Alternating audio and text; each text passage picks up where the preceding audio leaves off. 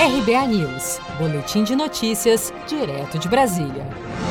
TCU vai analisar possíveis fraudes nos pagamentos do auxílio emergencial.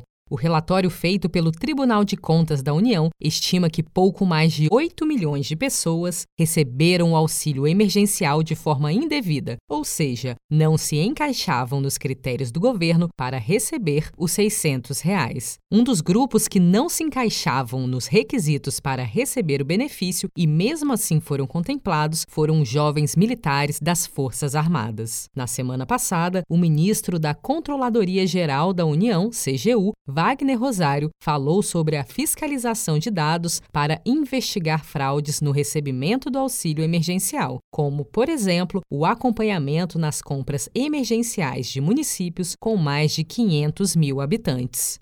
Chegamos a 377 entes federados, onde a gente levantou todas as contratações, preços, quantitativos, né? e a partir daí desenvolvemos um trabalho onde a gente consegue analisar uma média de preço, mediana, dividimos em quartil, verificamos quem está comprando fora da realidade do momento, não estamos comparando com uma realidade pré-Covid-19. O Tribunal de Contas da União já havia pedido a investigação sobre fraudes no recebimento do auxílio emergencial para 73.200 militares. Por outro lado, 2 milhões e 300 mil brasileiros que estão no Cadastro Único de Programas Sociais e que teriam direito ao benefício foram excluídos da lista de beneficiários do auxílio emergencial de 600 reais.